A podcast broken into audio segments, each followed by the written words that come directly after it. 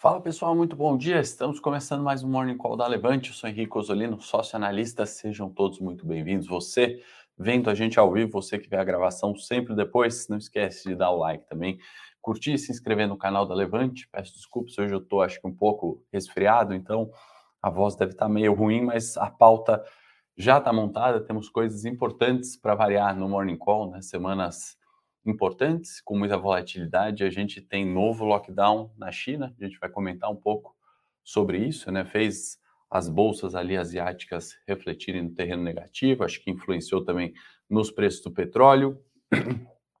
Diplomacia na semana, né? Volta uma rodada de negociações entre Rússia e Ucrânia, né? Expectativas para encontro em Istambul ao longo da semana, né? Ainda sem Zelensky, sem Putin na mesa, então vamos observar ao longo da semana como se dará é, esse encontro. E tem também reflexo do petróleo, da Petrobras, cenário local, pronunciamento do Campos Neto, mais uma vez falando de Selic, é tudo isso que a gente vai abordar no Morning Call de hoje. Sejam todos muito bem-vindos. Está começando nosso Morning Call.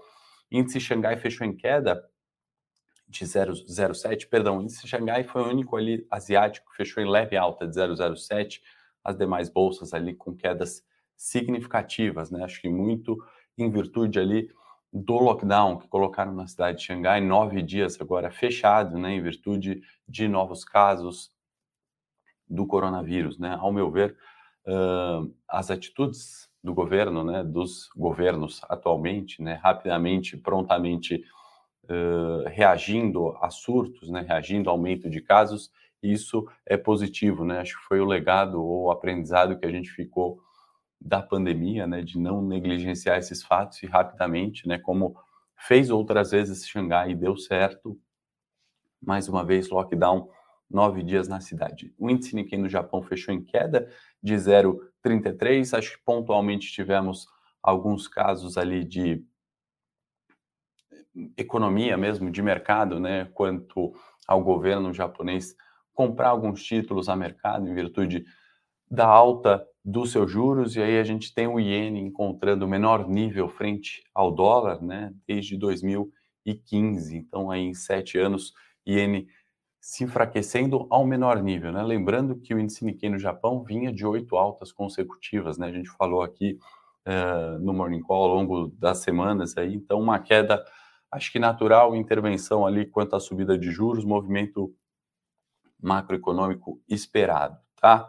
Uh, Eurostox subindo no momento, acelerou desde o início do, da montagem aqui da pauta do Morning Call, estamos em 1,92, alta significativa, S&P futuro, né, que estava caindo ali 0,01, a gente é, começa a observar uma recuperação de preços também no S&P subindo 0,2 para o momento, alta considerável, alta positiva aí para a gente começar o dia. Petróleo e tanto o WTI quanto o Brent caindo de 4,86 e 3,94 o Brent arrefecendo, acho que em virtude não só dos choques, da possibilidade de negociação, mas também, principalmente, ao meu ver, em virtude do lockdown anunciado na China. E minério de ferro subiu 4,44% em Dalian, número positivo aí para os acionistas da Vale, né? Nossa bolsa é extremamente relacionada com petróleo e minério, então é sempre muito importante a gente entender o que acontece nessas duas commodities. É evidente que a volatilidade permanece, né? Um fim de um primeiro trimestre, acho que positivo, né? No frigir dos ovos para tudo aí em bolsa brasileira, né? Dos mercados globais, acho que o Brasil se destacou, né? Nesse primeiro trimestre que estamos encerrando nessa semana. As estratégias aqui da Levante acho que se mostraram também positivas frente a esse cenário, né, com volatilidade positivo no geral, mas com bastante volatilidade. E eu faço convite de novo para quem não viu aquela imersão de curto prazo que a gente está fazendo, né, no sentido de entender essa volatilidade, de como isso pode potencializar seus investimentos no longo prazo ou proteger, até mesmo alavancar para aqueles que querem no curtíssimo prazo. Eu acho que ficou um material bem interessante, são três vídeos aí curtos, uma imersão que a gente faz detalhando um pouco do cenário, conta alguns casos recentes e como a gente aqui tem visto e tem encarado Isso, tá? Peço desculpa de novo que eu tô um pouco resfriado hoje, já fiz teste, não é corona, graças a Deus, uh, só um resfriado aí de um pouco de garganta, nariz, aquela história toda. E vamos lá, né? Cenário global, o que, que a gente tem? Aliás, produção, coloca aí no chat, por favor, o link dessa imersão de curto prazo que a gente concluiu aqui na Levante em três videoaulas. Para quem não assistiu, é gratuito, só se inscrever aí no link e assistir a três videoaulas, tá bom? Bom dia a todos para quem está chegando agora. Muito bom dia, bom dia, bom dia. Você que está vendo a gravação também, não esquece de deixar o seu like, se inscrever no canal da Levante, assim o YouTube te recomenda esses conteúdos, tá bom? Vamos lá, cenário uh, internacional de novo, né? A pauta evidente é Rússia, pode estar tá um pouco cansada, né, no, no, nos noticiários, mas a gente não pode ignorar, né? Tiveram ali novas falas, né? O Biden criticando o, o, o Putin, chamando ele de açougueiro, e aí o, o porta-voz do Putin, né, dizendo que não cabe aos Estados Unidos nem aos americanos decidir quem será o presidente da Rússia, né? Então segue um tom bastante cauteloso com relação a isso. Encontro entre Rússia e Ucrânia em Istambul nessa semana. Vamos ver ali nova rodada de negociações, o que pode sair daí. Não tem grandes novidades, né? Obviamente isso continua afetando o preço.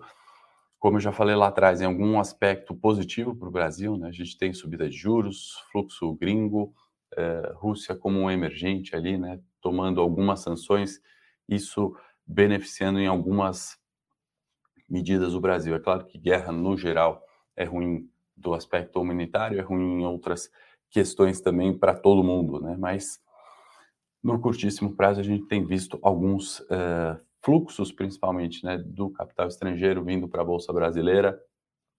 Isso tem refletido também na alta das commodities, obviamente. Bolsa brasileira e Povespa altamente dependente de commodities, isso continua, né? Não adianta a gente falar a guerra vai acabar, está tudo ok, né? Volta tudo aos preços, uh, subiu demais e agora cai, né? São os tipos de discussão que não é, não tem muito sentido, né? Essa essa tendência, esse fluxo permanece com guerra ou sem guerra, né? Ainda que tem um acordo de paz, na minha opinião, nessa semana, que é algo totalmente improvável, ainda assim teríamos essa continuidade do fluxo para o Ibovespa, né? Os preços de commodities não recuam assim de uma hora para outra, o fluxo gringo não para de vir de uma hora para outra, uma taxa de juros não para de subir de uma hora para outra. Então, tudo isso tem feito o Ibovespa, janeiro, fevereiro e março, se valorizar mais do que os outros emergentes. No cenário local, que é o meu ver mais importante, tem mais novidade também. Antes disso, vamos falar de agenda. Temos CAGED e PENAD, né? Então, dados de empregos ao longo dessa semana indicadores de inflação, GPM, né? Na quarta-feira, payroll nos Estados Unidos, sexta-feira, índices dados de emprego também extremamente relevantes para o mercado, costuma causar muita volatilidade, já marcando o primeiro mês aí de abril, né? E hoje, às 12h30, a arrecadação federal de fevereiro. Importante a gente ver. De um lado, né, o fiscal, é, a preocupação com o fiscal tem se arrefecido, a melhora nas contas públicas parece ter tranquilizado de alguma forma os mercados, isso também favoreceu nessa alta do Ibovespa, né? É, vou precisar tomar uma aguinha aqui, desculpa que hoje a gripe está afetando a garganta.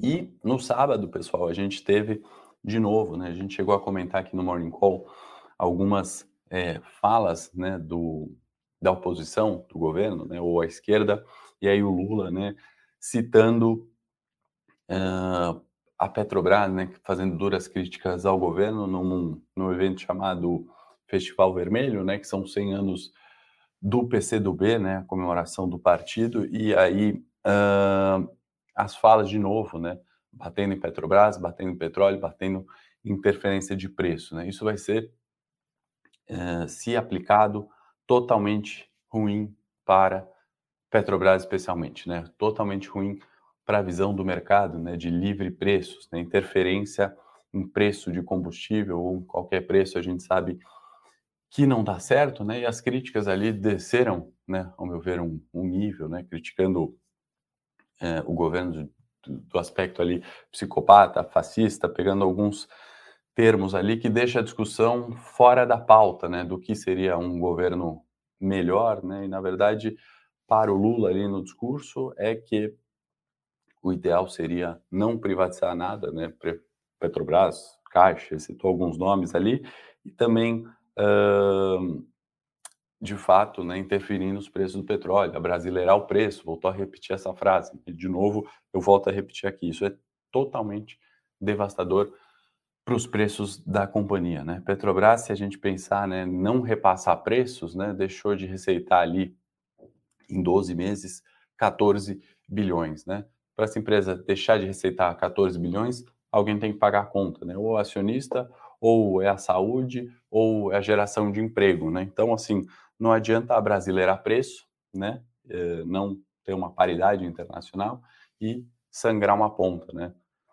É, enfim, a discussão é ainda muito mais complexa do que isso, né? Mas de fato é ruim para o mercado esse tipo de discussão, esse tipo de interferência, né? Isso foge da negociação de livre mercado e isso afeta preços não só na Petrobras. Que mais? Campos Neto também uh, se manifestou novamente ali, né, sobre as, uh, o aumento da taxa de juros, né? Voltou a falar que o banco central não deve subir além de 12,75. Aqui eu vou criticar também, não sei se eu comecei a semana mal-humorado por causa da gripe, mas, é, de novo, né, todas essas falas fora da é, comunicação formal do Banco Central acho muito ruim. Né? Na ata, eu entendo ali que a porta está aberta, né? além dos 12,75 que a gente já sabe que eles deram, né? mais 1% de aumento na próxima reunião é, de maio, a, no comunicado formal, a porta está aberta ali do comitê do Banco Central, né? No discurso, o Campos Neto falou que para além de 12,75 não deve ir, né? Então, assim, é...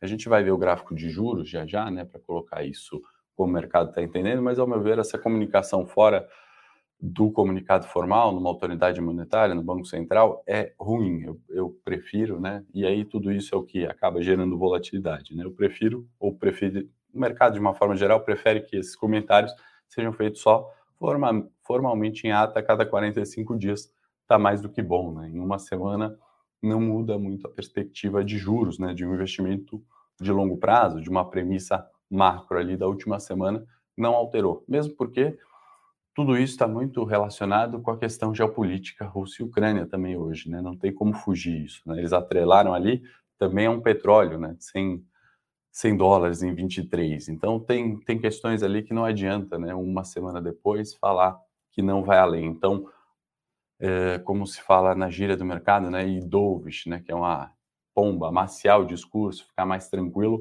Acho que não é a melhor forma, tá? E aí uh, como o mercado entende tudo isso, né, tem aqueles economistas que acham que o Copom já foi longe demais, não deveria continuar subindo juros, aqueles que acham que uh, é, é um erro parar só em 12,75, tem que ir muito mais, né? E aí eu sou muito mais do meio termo, né? Acho que como é a política monetária, gradualmente a cada 45 dias, avaliando o cenário e pontuando o que deve ser feito, né? Inclusive no livro do Daniel Kahneman, quem não leu, o Ruído é muito interessante, né? Ele coloca esse erro do julgamento humano, né? Em diversos casos, ele pega casos ali da Suprema Corte americana que deram prisão perpétua uh, ou seis meses de cadeia para um mesmo, praticamente para o mesmo delito, né? Então é um pouco disso aí. Eu acho que o ruído de curto prazo e por isso que a gente fez essa imersão de curto prazo, porque o mercado tem ruído, o julgamento humano tem tem ruído, né, dos juízes, dos, enfim, administradores, dos engenheiros, né? O Daniel Kahneman coloca muito bem isso no livro Ruído, quem não leu, recomendo que leia, mandatório aí para os mercados, para a gente avaliar toda a situação, por isso que a gente fez essa imersão de curto prazo, põe na tela aí, produção, quem não viu os três vídeos, é sobre tudo isso que a gente está falando, sobre toda essa volatilidade, né? Juros, guerra, lockdowns e como a gente tem que se posicionar com os nossos investimentos, né? Não é longe aqui de fazer discurso político ou pelo presidente do Banco Central ou criticar o governo atual, eu quero saber de tudo isso, né? Como a gente tira uma melhor performance nas nossas carteiras recomendadas ou nos nossos investimentos enquanto pessoa física. Por isso fizemos aí na Levante essa imersão de curto prazo gratuita para vocês assistirem. Então a semana começa com esse tom aí de uh, volatilidade levemente positivo. Uh, antes do cenário corporativo, pedir para a produção colocar aqui é, na tela o gráfico do Ibovespa para a gente entender, né? Temos, do ponto de vista técnico, né, esse candlestick chamado é, Doji. Deixa eu só ver se está compartilhando aqui. Produção, boa. É, Doji ao final de uma tendência de alta, né? O Ibovespa subiu 1, 2, 3, 4, 5, 6, 7, praticamente oito dias na sequência. E o Doji, que é esse candle em formato estrela, doji em japonês significa estrela, né? Pode in, in, indicar, perdão, uma correção até os 115 mil pontos, né? Nosso suporte imediato, os topos anteriores que servia de resistência, né? O primeiro alvo técnico, que era o 120, que a gente falou na semana passada, foi concluído, né? Acima do 120, a gente tem que tirar bastante o zoom, voltar para os pontos, né? lá de trás, eu vou botar no gráfico semanal para a gente entender melhor, né?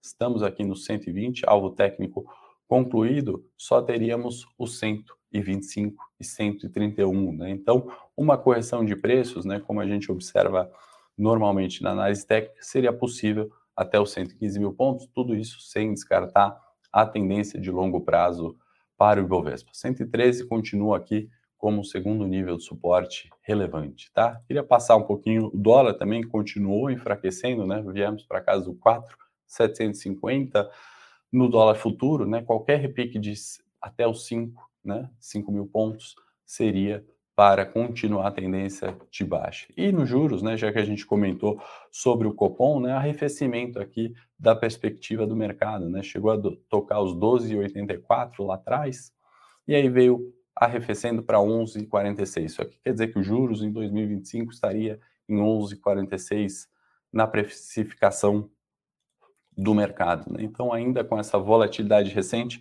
mercado aí precificando que os juros está dentro do razoável, né? Pelo menos que o fiscal tem melhorado, que o juros subindo tem beneficiado aí as nossas perspectivas é, de bolsa, tá? Uh, que mais? Bom, vamos concluir com o corporativo agora. Estouramos um pouquinho o tempo, uh, não sei se por causa da gripe aqui, da voz, uh, mas vamos lá. A gente já comentou um pouquinho sobre Petrobras, né? Do, do, da falta de arrecadamento ali, da arrecadação, perdão, quando não transfere preços. PetroRio, né? Só um anúncio. BlackRock aumentou sua participação na companhia, né, chegou ali a 44 bilhões de ações, então assim, a alocação da BlackRock em petróleo via PetroRio tá clara aqui, né? Oi, que eu queria comentar muito o balanço dela essa semana, não vai ser possível, avisou que as demonstrações contábeis do ano de 2021 vêm para o dia 27 de abril apenas, né? Então, divulgação que era amanhã foi adiada, não sei se provavelmente, né, algum atraso ali na contabilização das suas demonstrações. Grupo Mateus, com seis novas lojas, né, fez um IPO recente, o plano de expandir ali para outros estados vem sendo feito, né, seis novas lojas. Meu ponto aqui, né, inflação subindo, difícil ali repasse de preços, né, e aí entrou em dois novos estados, positivo, né, para a companhia, entra na Bahia, entra em Pernambuco, né, em Juazeiro e Petrolina, Juazeiro do Norte, né, que é terra da Ivete Sangalo, terra do João Gilberto, do Daniel Alves, lateral ali direito, é, só perde para o Cafu, na minha opinião. Não sei se tem alguém aí de Juazeiro do Norte, é, mas é isso. Grupo Mateus abrindo lojas, expandindo, positivo ao meu ver ali, mas um cenário de inflação, né, de repasse de preços muito difíceis para essas empresas, né, do varejo e do atacarejo. Bastante pergunta aí sobre via eh, outros né, do varejo. Estourei um pouquinho o tempo aqui, tem bastante coisa para a gente falar. Eu vou seguir no Morning Técnico no meu canal, onde a gente vai olhar mais do ponto de vista gráfico aí alguns papéis e Bovespa. Faço convite para quem quiser me acompanhar por lá.